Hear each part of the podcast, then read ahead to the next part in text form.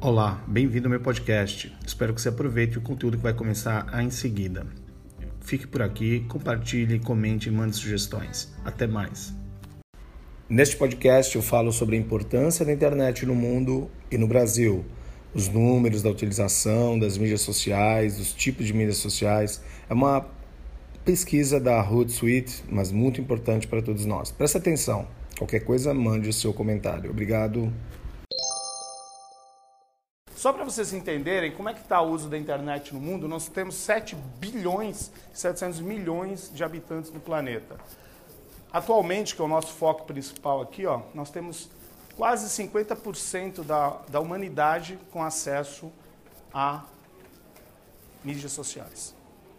Vocês veem a importância que isso assumiu perante negócios, perante nossa vida social, perante relacionamentos, perante educação e tudo mais. Então, vocês percebem a importância que tanto a internet quanto o uso das mídias sociais alcançou é, no mundo atualmente. É, o Brasil, atualmente, com 211 milhões de habitantes, ele tem 66% da população brasileira adora uma rede social.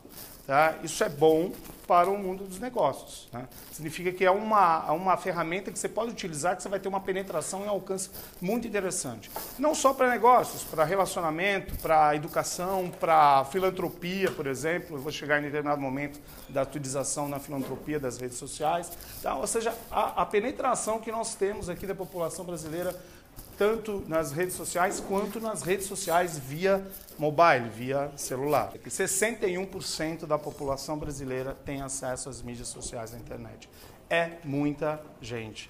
Isso gera uma, uma, um volume de oportunidades para vários objetivos a serem cumpridos. Só para vocês perceberem, ó, aqui no Brasil, esses dados são de janeiro, são os últimos dados coletados. Essa pesquisa aqui é, da, é do Root Suite, ela, ela, é publicada uma vez por ano. Então, esses dados aqui são de janeiro de 2019, mas mostram YouTube, Facebook WhatsApp como as grandes ferramentas usadas pelo brasileiro. Sendo que os dois primeiros são mídias sociais e o WhatsApp é um mensageiro.